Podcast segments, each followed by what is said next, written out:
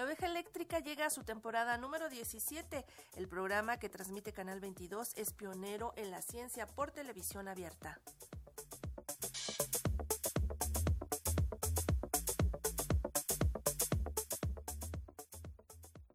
La oveja eléctrica que se transmite por Canal 22 arriba a su temporada número 17 y lo hace con nuevos episodios y por supuesto de la mano de José Gordon, y esta vez en una coproducción con el CONACIT. Temas como el maíz o lotón, el nacimiento del universo, el uso de modelos matemáticos, entre otros, forman parte de esta nueva temporada. En conferencia de prensa virtual, Armando Casas, director de Canal 22, destacó cómo la oveja eléctrica es pionera en el periodismo científico en televisión abierta. El primer programa que yo tengo documentado que habló de lo que era un virus en la televisión mexicana fue la oveja eléctrica. El primer programa que estableció cómo era la ruta de las vacunas fue la oveja eléctrica. El primer programa que habló de un tratamiento mucho tiempo antes de que este apareciera públicamente en las noticias fue la oveja eléctrica. Mientras los canales de televisión comercial estaban más bien haciendo que ahora su especialidad Nota Roja, nosotros a través de la oveja eléctrica estábamos haciendo divulgación científica de la más alta calidad.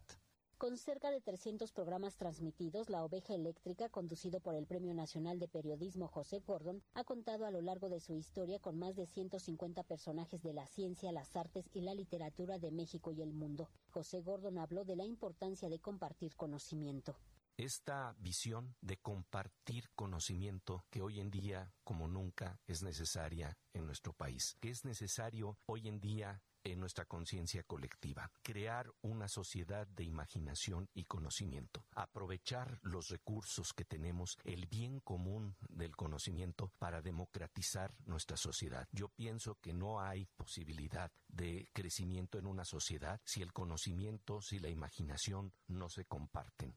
La temporada número 17 de La Oveja Eléctrica es una coproducción entre Canal 22 y el Consejo Nacional de Ciencia y Tecnología CONACIT. Su directora, María Elena Álvarez Buya, dijo que las investigaciones, los descubrimientos y demás conocimiento debe estar al alcance de todos.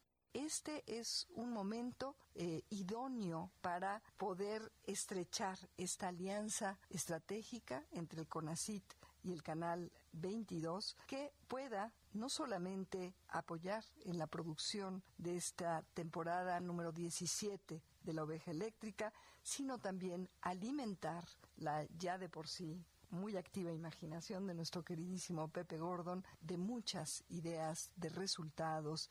La oveja eléctrica se transmite los martes a las 21.30 horas por Canal 22. Para Radio Educación, Verónica Romero.